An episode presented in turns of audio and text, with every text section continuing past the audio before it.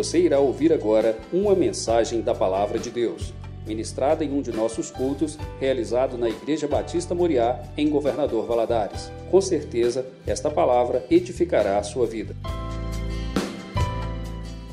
Abra sua Bíblia no livro de Romanos, no capítulo 5. Nós vamos ler o capítulo 5 e o capítulo 12.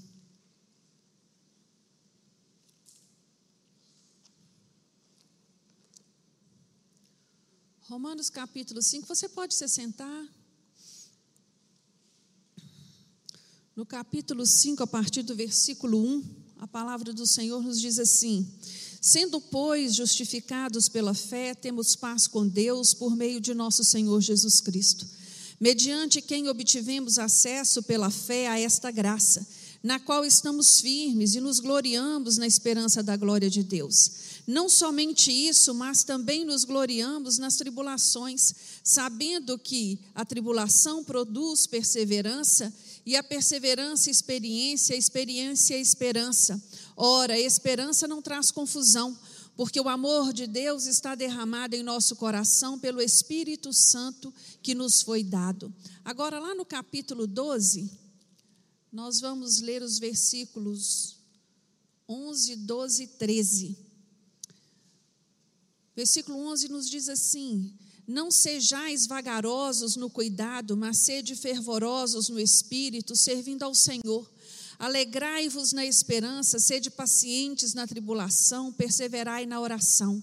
Partilhai com os santos nas suas necessidades, segui a hospitalidade. Feche os seus olhos, assim sentado como você está. Peça o Senhor, Senhor, ministra no meu coração esta noite. Fala comigo. Senhor, meu Deus, nós te rendemos graças, Senhor, mais uma vez por estarmos na tua casa. Nos sentimos privilegiados, meu Deus, de estarmos aqui nesta noite, porque sabemos que o Senhor marcou um encontro conosco. A tua palavra nos diz que todas as vezes que nos achegamos a ti, não voltamos de mãos vazias, e nós temos a certeza de que esta noite não será diferente. Por isso nós pedimos, Senhor, fala conosco, fala ao nosso coração, nos dê entendimento da tua palavra, nos capacita mais uma vez, nos abre os nossos olhos espirituais, meu Deus, para compreendermos aquilo que o Senhor tem para nós nesta noite. Meu Deus, eu apresento a Ti cada família que está na Tua casa, nos assistindo nesta hora. Visita, meu Deus, o coração dos Teus filhos, fala com eles, manifesta o Teu poder e a Tua graça na vida de cada um dos seus. É o que nós te pedimos, no nome de Jesus agradecemos. Amém. Irmãos, eu gostaria de falar nesta noite a respeito de perseverança. Perseverança, nós podemos traduzir como algo permanecer, ser contínuo, tolerar, constância. Perseverança é a capacidade de esforço sustentado a serviço de um ideal. Eu tenho um foco, eu tenho um objetivo, eu tenho um alvo, e para alcançar este alvo, eu persevero. Persevero o tempo que for necessário. Para cada alvo, para cada objetivo, há um tempo determinado de Deus para a nossa vida. Há um trabalhar de Deus na nossa vida. E a perseverança, ela é a chave da vitória, porque aquele que não é perseverante, ele não alcança os seus alvos. Ele desiste no meio do caminho. E isso nós podemos aplicar em todas as áreas da nossa vida. Na nossa vida profissional, se eu não perseverar nos meus estudos, se eu não perseverar nos propósitos, nos alvos que eu tenho no meu trabalho, eu não vou chegar a lugar nenhum. Na minha vida conjugal, se eu não perseverar, meu casamento não dura. Na minha vida espiritual, se eu não tiver perseverança na minha caminhada cristã, eu vou ficar pelo meio do caminho. Então eu entendo que ser perseverante é fundamental para a vida do cristão. E quando nós olhamos para esse texto que nós acabamos de ler, Paulo fala comigo e com você nesta noite que perseverança é desenvolvida. Eu não nasço é, é, perseverante. Não é uma característica minha natural. É algo que eu adquiro a partir do momento que eu tenho esse entendimento e desejo ser. E Deus tem uma maneira de trabalhar com seus filhos e de ensinar a perseverança.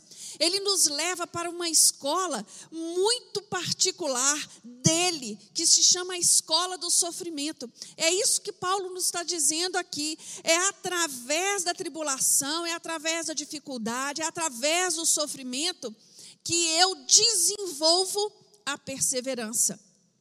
Então, eu entendo na luz da palavra que quando eu dou lugar ao Senhor para trabalhar em mim, eu aceito esse, esse ensino. Eu aceito ir para esta escola. Eu aceito aprender de Deus aquilo que Ele tem para me ensinar. E o que eu aprendo nessa escola de sofrimento?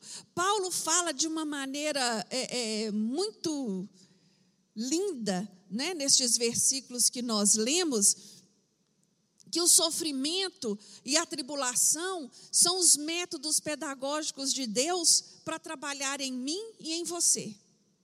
Então, aqui, a partir do versículo 3, ele diz assim: Olha, eu sei que a tribulação ela produz o quê?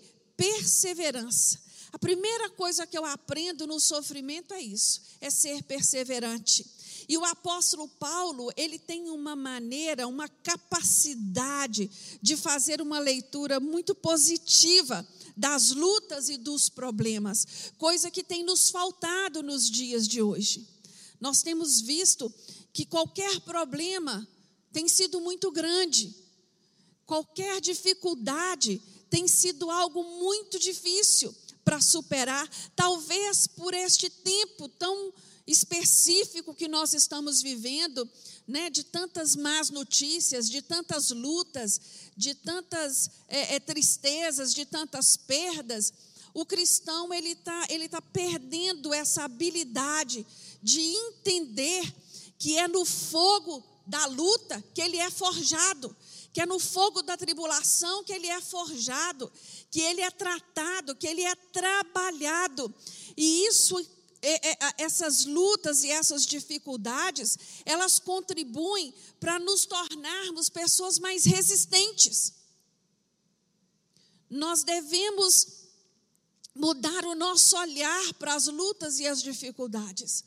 Nós devemos olhá-las de uma maneira muito particular, como Paulo está dizendo para mim e para você né? que nós tenhamos capacidade de nos gloriar diante das dificuldades, de entender que o que está acontecendo é Deus trabalhando comigo e com você. Eu entendo também que a, a, a, a tribulação ela produz em mim esperança. E a esperança, ela não traz confusão. A esperança, ela desenvolve em mim maturidade. Ela desenvolve em você a, a, a maturidade a partir das suas experiências. Hebreus, é, é, no capítulo de, de Hebreus, capítulo 6, versículo 19, o autor de Hebreus vai dizer que a esperança, ela é como uma âncora na minha vida e na sua. E isso é muito lindo, essa, essa comparação que ele faz, porque a esperança, ela nos deixa firmado, ela nos deixa equilibrado. E quando eu me deparo com as lutas, eu me deparo com as dificuldades, eu não fico ao bel prazer dos ventos da tempestade. Eu sei que eles vão bater, mas eu vou estar ali firmado na promessa do Senhor.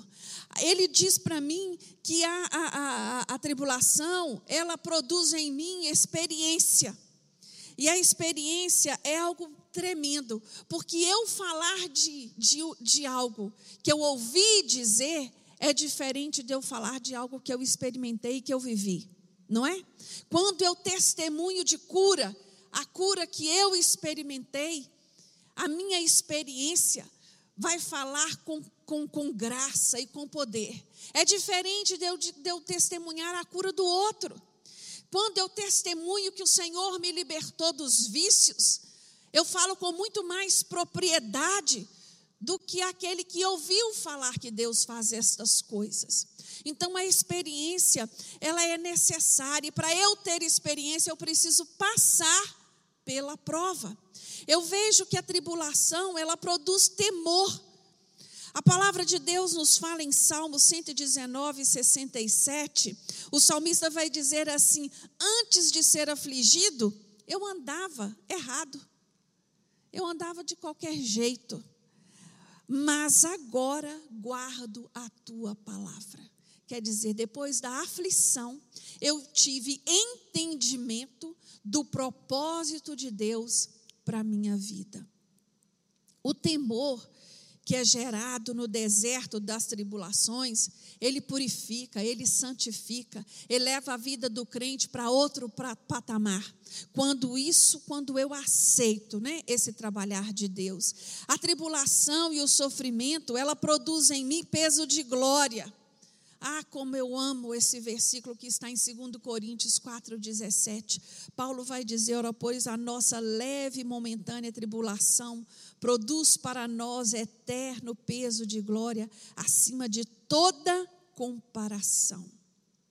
Quando eu tenho essa compreensão exata, essa compreensão nítida do que é a tribulação, quando eu consigo olhar para as minhas lutas, para as minhas dificuldades com um olhar positivo, com uma compreensão do agir de Deus na minha vida, entendendo que tudo aqui nessa terra é passageiro, que Deus quer nos levar para a eternidade. Então, as lutas e os problemas, eles não podem tirar de mim o desejo de servir a Deus, o desejo de prosseguir, o desejo de crescer em conhecer ao Senhor. Vocês estão compreendendo, irmãos? É isso que é esse entendimento que eu tenho que ter das lutas. E a última coisa que eu vejo nesse texto de Paulo, que a tribulação, ela é uma disciplina. E Deus, como Pai e Mestre, Ele sabe quais as áreas da minha vida e da sua vida precisam ser tratadas, precisam ser disciplinadas, precisam ser transformadas. Deuteronômio 8,5 diz assim: Olha, reconhece, portanto, em teu coração que, como um pai castiga seu filho, assim te castiga o Senhor teu Deus. Deus todo aquele que recebe, que ele recebe como um filho, ele vai corrigir. Todo aquele que ele recebe como um filho, ele vai disciplinar, ele vai tratar. Então, que você possa, nesta noite, mudar a sua perspectiva a respeito do sofrimento. E é, e é importante eu, eu olhar para mim e ver se eu sou capaz de reconhecer as características de uma pessoa perseverante. Porque quando nós olhamos para a Bíblia, a Bíblia registra vários exemplos de homens e mulheres que perseveraram na fé que perseveraram aguardando a promessa do Senhor. No Salmo 40, nós encontramos Davi, logo no primeiro versículo, dizendo: Esperei com paciência no Senhor.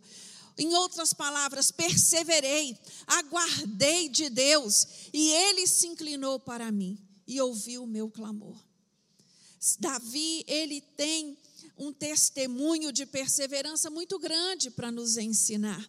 Né, de quando ele recebe uma promessa da parte de Deus até o dia que ele toma posse desta promessa. Nós olhamos para a Bíblia e encontramos Abraão. Abraão recebe uma promessa do Senhor e aguarda 25 anos para esta promessa ser cumprida na vida dele e da sua esposa Sara. Nós olhamos para a vida de José, José recebe uma promessa de Deus, que Deus iria colocá-lo sobre cabeça, sobre a sua família. E olha tudo que José passou e ele perseverou na sua fé. José foi vendido, foi traído, foi aprisionado, mas ele não abriu mão da promessa que o Senhor tinha para a vida dele. São tantos outros, mas eu gostaria de falar com você sobre as características do, de, um, de uma pessoa perseverante no exemplo de Noé. Talvez Noé seja o homem que mais tempo aguardou pela conclusão pela chegada, pelo cumprimento de uma promessa.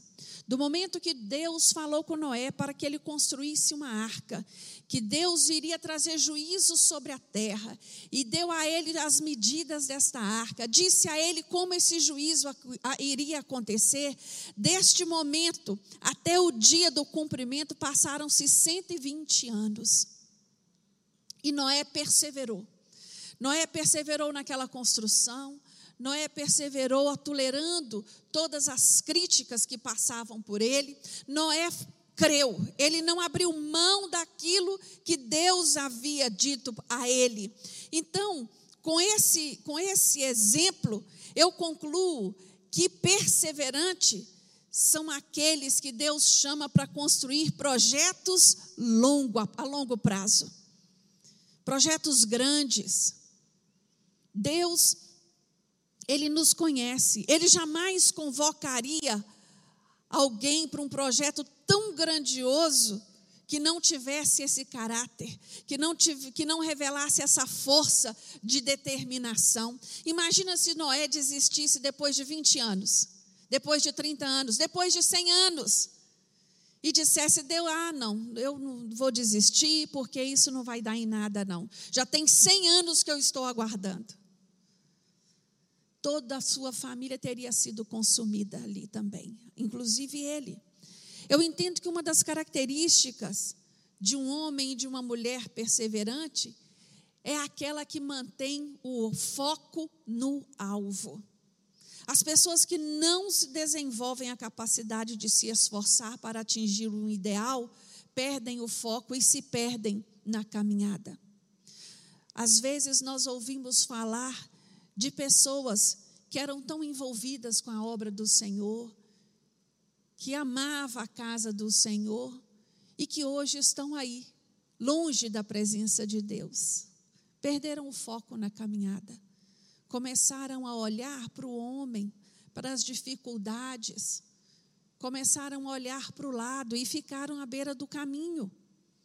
Ao invés de perseverar, ao invés de buscar, eu olho que Noé, ele começou a sua missão e terminou.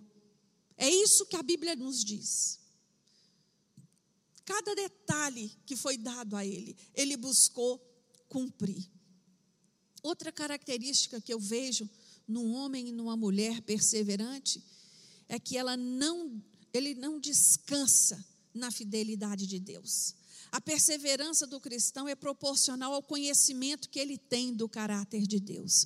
Hoje encontramos muitos cristãos oscilantes, vacilantes, porque não conhecem o Deus que serve. Só conhece de ouvir falar. Não tem o desejo de buscar a conhecer, não tem o desejo de crescer neste relacionamento e vão ficando pelo caminho porque o caráter de Deus, quando eu tenho esse conhecimento, ele gera em mim confiança. Ele gera em mim confiança. A palavra de Deus fala conosco em Oséias 3, 6, 3: conheçamos e prossigamos em conhecer ao Senhor. Para conhecer o caráter do Senhor é preciso andar com Ele, como Noé andou. É preciso buscar a face dEle. Uma das razões que a igreja dos dias de hoje tem produzido tantos discípulos vulneráveis e instáveis é isso, a falta de conhecimento mais profundo da palavra. Tem muito cristão, irmãos, se alimentando em qualquer poço. Não tem, não tem buscado cuidado. Não tem tido critério. Esses dias eu fiquei conhecendo uma pessoa que me foi apresentada e, e me falaram assim: não, pensa, um homem crente, um homem compromissado com Deus, mas ele tem um temperamento muito difícil, ele faz coisas que tem hora que você nem acredita. E foi relatando, né, do comportamento dele. Aí eu fui disse a essa pessoa assim: olha, isso é contraditório, porque dentro do mesmo poço não sai água suja e sai água limpa. Tem alguma coisa aí que, que está errado, que está incoerente. Que cristão é esse comprometido com Deus, que tem esse tipo de atitude que não corresponde? Não corresponde a uma vida mudada, a uma vida transformada. Aquele homem e aquela mulher que é perseverante, ele não desanima. Pelo contrário, ele entende que é necessário prosseguir em conhecer ao Senhor. Uma das características do, do, do, perseverante é que ele é otimista. Eu fico pensando as, as, as, as, as críticas que Noé deve ter ouvido durante a construção da arca. Pessoas que deveriam deslocar da sua casa para ir lá só para fazer chacota dele, para dizer para ele que ele estava louco, para dizer para ele que aquilo era absurdo. E ele continuou focado. Sabe por quê? Porque o perseverante ele tem fé. E a fé é uma certeza das coisas que não se veem. Noé tinha convicção daquilo que Deus havia dito para ele. Ah, irmãos, hoje mais do que nunca, nós precisamos desenvolver em nós esta convicção, esta fé, que apesar de tudo, apesar das circunstâncias, apesar de todas as coisas que temos visto e ouvido, nós cremos no impossível de Deus. Nós cremos no cuidado de Deus. Nós cremos na resposta de Deus. Não são as notícias que vão determinar a minha fé, que vão direcionar a minha caminhada. Não estou dizendo que você tem que ser ignorante, alheio ao que se está passando, mas estas coisas não podem tomar conta de você de tal forma que você seja incapaz de ver e reconhecer o mover e o agir de Deus. Eu vejo que o perseverante, ele sabe lidar com os pessimistas ele sabe é, é, é, é, anular né, aquele, aquelas críticas. Porque o pessimista, irmãos, se você der lugar para ele, ele vai drenar toda a sua energia, ele vai sugar toda a sua energia, porque ele traz com ele um espírito de derrota, ele distorce a visão do, de Deus, ele tira o ânimo de qualquer um. O perseverante, ele é uma pessoa que se torna canal de bênçãos para a sua vida e para a vida dos que estão à sua volta. Foi isso que Noé fez. Quando você é perseverante, você luta pela sua família. Você não se entrega diante das circunstâncias. Você continua crendo na resposta e na promessa de Deus. Se Deus prometeu, se Deus falou com você, Ele é fiel para cumprir. E a última característica que eu vejo no perseverante é de que ele não desiste com facilidade. Os homens que fizeram história e realizaram seus sonhos foram aqueles que perseveraram. Você não vai encontrar nenhuma pessoa que idealizou um projeto que conquistou, que disse assim: ah, com pouco tempo eu desanimei. Quando deu um, dois anos eu não vi nada acontecer, eu resolvi desistir. Nós temos que buscar anular na nossa vida os inimigos da perseverança. É preciso nós eliminarmos alguns pensamentos, alguns estilos, algumas, algumas atitudes que vão, que vão, vão minando a nossa capacidade de perseverar e vai nos deixando mais cansados, mais desanimados, né? porque não basta só desejar perseverar. Não basta só eu ter entendimento, mas é necessário eu ter atitude, é necessário eu ter ser tenaz naquilo que eu preciso ser. E tem um autor, eu não sei se você já ouviu falar dele, John Maxwell. Ele é um autor cristão, ele é pastor. E ele, há muitos anos atrás, ele publicou um livro chamado Talento Não é Tudo. Se você tiver oportunidade de ler, você que não leu ainda, leia. É um livro muito edificante e ele vai falar disso. Não basta você só ter talento. Você precisa perseverar. Você precisa agir. Você precisa crer e você precisa eliminar alguns dos seus maiores inimigos. E ele lista vários, e eu trouxe aqui só alguns para nós meditarmos nesta noite. Ele vai dizer que o primeiro inimigo do perseverante é um estilo de vida com base na desistência. Tem pessoas que ela vive assim, desde a adolescência vê dificuldade nos estudos, desiste, vê dificuldade no vestibular, desiste, e vai enfrentando as dificuldades à medida que vai crescendo, vai desistindo. Resolve fazer um curso para aprender um instrumento, desiste, e assim vai por diante. Né? E isso vai afetar lá na sua vida adulta. Mas a palavra de Deus nos fala o seguinte, lá em Mateus 24, 13: Mas aquele que perseverar até o fim, será salvo. Então, não é só começar, tem que terminar, tem que ir até o fim. A palavra de Deus nos fala: ser fiel até a morte, e dar-te-ei a coroa da vida. Eu preciso eliminar da minha vida, principalmente da minha vida espiritual, esse estilo. Eu começo uma corrente de oração, no terceiro elo, eu falo, ah, isso não vai dar ainda nada, nada, não, eu desisto. Eu inicio um desejo de participar de algum, de algum ministério da igreja, mas aí a pouco eu desisto. Eu, eu, faço um propósito de ir a todos os cultos, mas no meio do caminho eu desisto. Isso é um estilo de vida. É preciso romper com esse estilo que baseia a sua vida na desistência.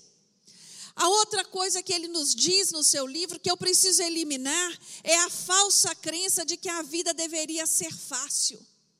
E hoje nós vivemos muito isso. Hoje as pessoas elas têm crido num evangelho falso, em de que eu só sou abençoado se tudo tiver no mar de rosa.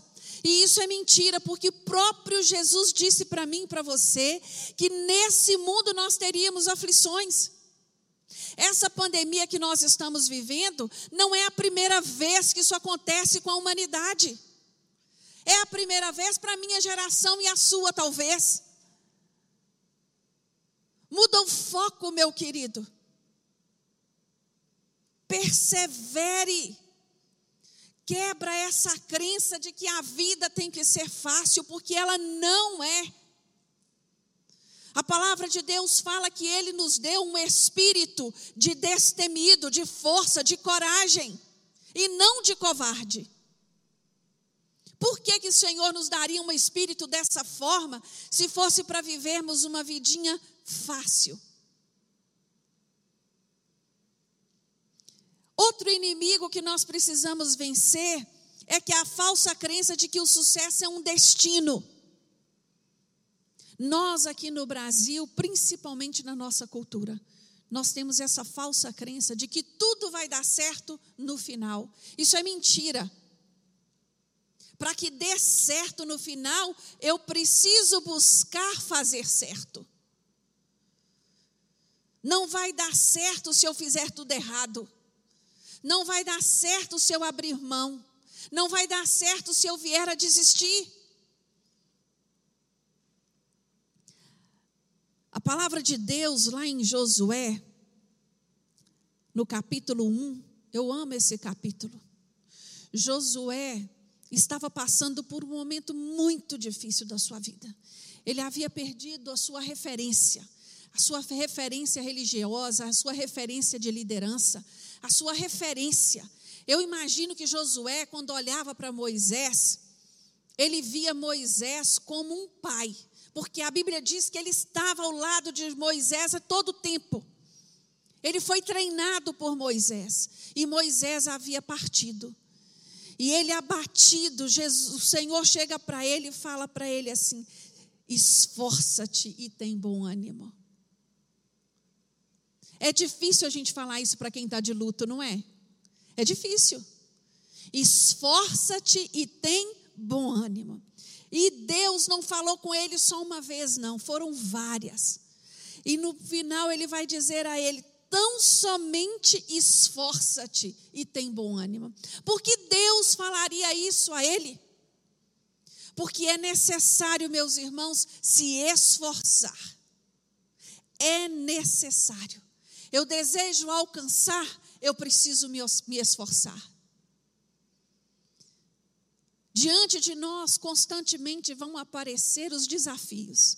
E para eu vencer os desafios que a vida apresenta a mim, eu preciso me esforçar.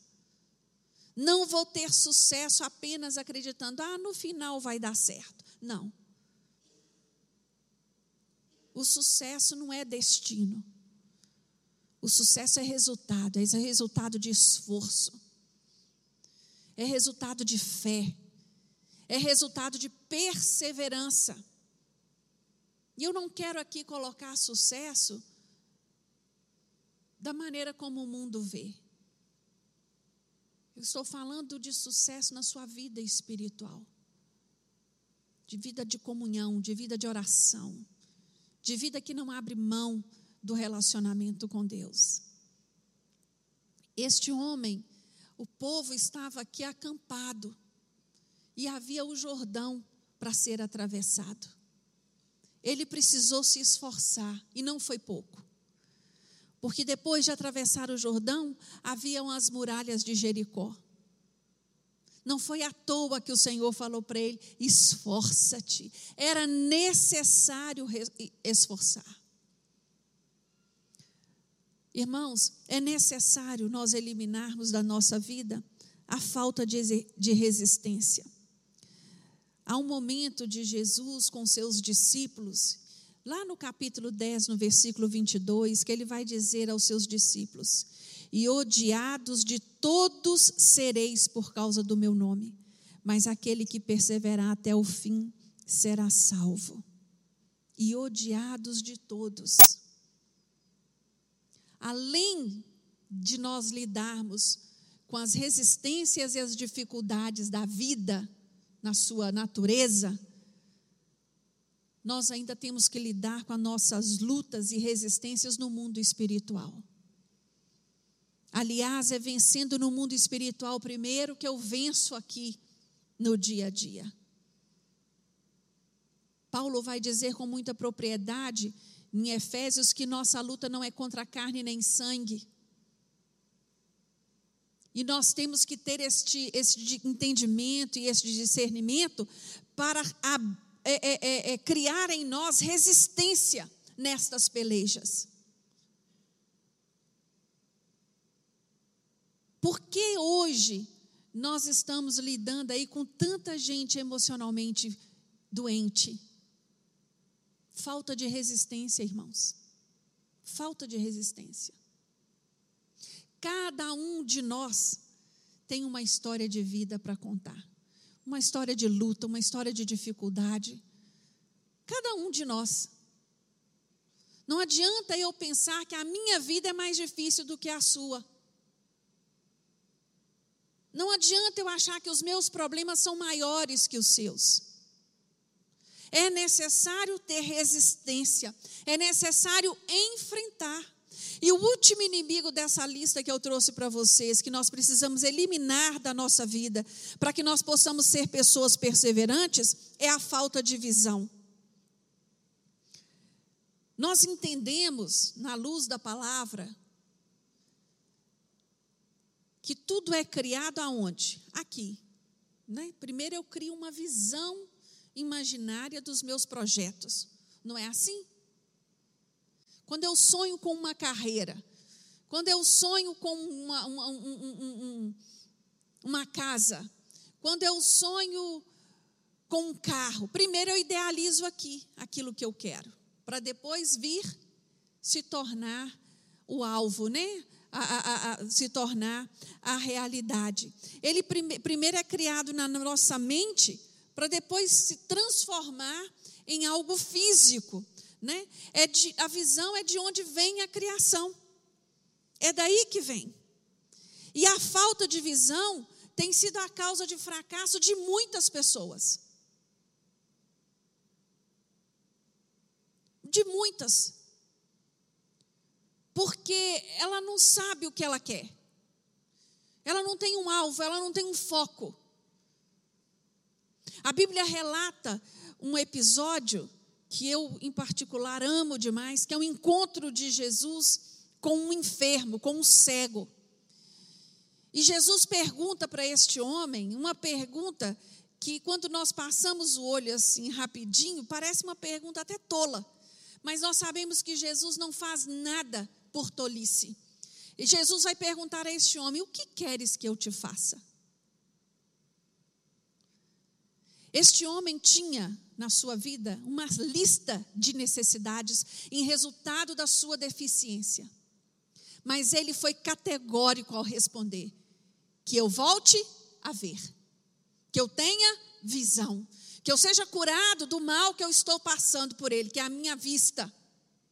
E hoje eu entendo que tem muitos cristãos que, se Jesus chegar para ele e perguntar assim: o que, que você quer que eu te faça? Ele vai ficar assim: ah, Deus, igual o paralítico de Betesda. Ah, eu não sei, porque eu estava esperando isso, porque eu, eu pus, pus minha confiança no fulano, porque eu esperei assim, que eu esperei assado. Mas a resposta objetiva, uma pergunta objetiva, ele não tem. Falta de quê? de visão. Falta de objetivo, falta de foco. Hoje, mais do que nunca, nós cristãos precisamos ajustar o nosso foco em Cristo Jesus, porque se nós colocarmos a nossa vista no que está aí fora, nós não vamos conseguir dar um passo. E a palavra do Senhor para a minha vida e para a sua vida hoje é de que é impossível construir uma vida, uma história digna de ser contada sem a virtude preciosa da perseverança. Que o Senhor possa te ensinar a perseverar nos seus projetos, independente da sua idade. Independente, porque a palavra de Deus nos fala em Isaías que os velhos ainda darão frutos. Então não olhe para você e pense assim: ah, eu já fiz tudo que eu tinha para fazer. Não. Porque o Senhor ainda espera muito de mim e de você. Espera que nós frutifiquemos, que nós façamos a diferença principalmente os mais velhos, eles têm que buscar ser exemplo para os mais novos, ter uma palavra boa de conforto para os mais novos, ao invés de uma palavra pessimista, uma palavra de desistência e uma palavra de lamúria. Que você busque do Senhor ser perseverante e que se você conseguir reconhecer em você algum destes inimigos que tem feito você desistir, que você possa eliminá-lo, eliminá-lo da sua vida nesta noite, no nome de Jesus. Amém? Eu quero te convidar a ficar de pé. Vamos orar mais uma vez ao Senhor. Todas as vezes que a palavra de Deus ela é exposta a mim, a você, ela tem que gerar fruto, ela tem que gerar mudança, ela tem que gerar transformação. Mas para que isso venha acontecer, eu tenho que dar lugar. Porque a palavra de Deus nos diz que quem trabalha em mim, você é o Espírito Santo de Deus. Mas ele não é um invasor, ele é um gentleman e ele espera ser convidado. Ele espera encontrar espaço, espaço que você vai dar a ele. Então, nesta hora, eu queria te convidar a você falar com o Senhor. Senhor, muda em mim estas características, ou essa característica. Senhor, tira de mim este pensamento pessimista, Me ajuda a olhar para a vida de uma outra forma. Me ajuda a ajustar o meu foco. Me ajuda a sonhar coisas novas. Me ajuda a ser exemplo na vida daqueles que estão à minha volta. Me ajuda a fazer diferença na vida daqueles que necessitam. Começa você a falar com o Senhor. Porque, meu irmão, minha irmã, eu posso desejar isso tudo para você. Mas se você não der lugar para o trabalhar de Deus, não vai acontecer nada vai ficar na minha vontade. Mas que nesta noite você busque do Senhor é, é, é essa transformação que é necessária para a sua vida. Senhor, meu Deus, nós queremos, meu Deus, te agradecer pela tua palavra. Ah, Deus, que esta palavra possa encontrar no meu coração e no coração dos teus filhos um terreno fértil para que ela venha dar frutos, para que ela venha provocar mudança, para que ela venha tirar do comodismo aquele que acha que do jeito que está já está bom. Senhor, trabalha, Senhor, no entendimento dos teus filhos, trabalha no interior, vai aonde só o Senhor pode ir. Que cada um dos teus filhos que está nos ouvindo nesta noite dê lugar ao Espírito Santo de Deus para trabalhar meu Deus, queremos fazer diferente, queremos ser pessoas perseverantes, queremos ter um foco ajustado. Ah, Deus, queremos crer em cada uma das tuas promessas e não abrir mão de nenhuma delas para a nossa vida. Nós, nesta noite, declaramos que não abrimos mão dos nossos filhos, não abrimos mão do nosso casamento, não abrimos mão do nosso trabalho, não abrimos mão da nossa família, não abrimos mão da nossa comunhão com Deus, não abrimos mão da nossa igreja, não abrimos mão da nossa liderança. Oh Deus, trabalha, Senhor, na vida de cada um de nós. Senhor, eu te louvo e te agradeço por esta porta aberta. Eu sou grato ao Senhor por esta igreja. Eu sou grato ao Senhor pela, pela família Moriá. Eu sou grato ao Senhor por cada um que aqui congrega. Ah, Deus, obrigado pela comunhão. Eu te louvo, Senhor, porque aqui nós podemos verdadeiramente declarar que o Senhor tem manifestado o teu mover e o teu agir, que o Senhor tem alimentado a alma sedenta, que o Senhor tem transformado vidas e lares para a honra e glória do teu nome. Senhor, recebe o nosso louvor, recebe a nossa adoração, recebe a nossa gratidão. É no nome de Jesus que oramos. Amém.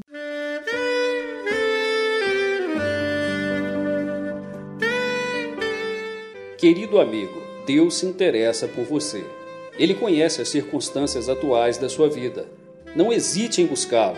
Em Jeremias 33, versículo 3, ele nos diz: Clama a mim e responder-te-ei, e anunciar-te-ei coisas grandes e ocultas que não sabes. Esperamos que a mensagem ouvida tenha falado ao seu coração e que você e sua família sejam abençoados pelo Senhor Jesus.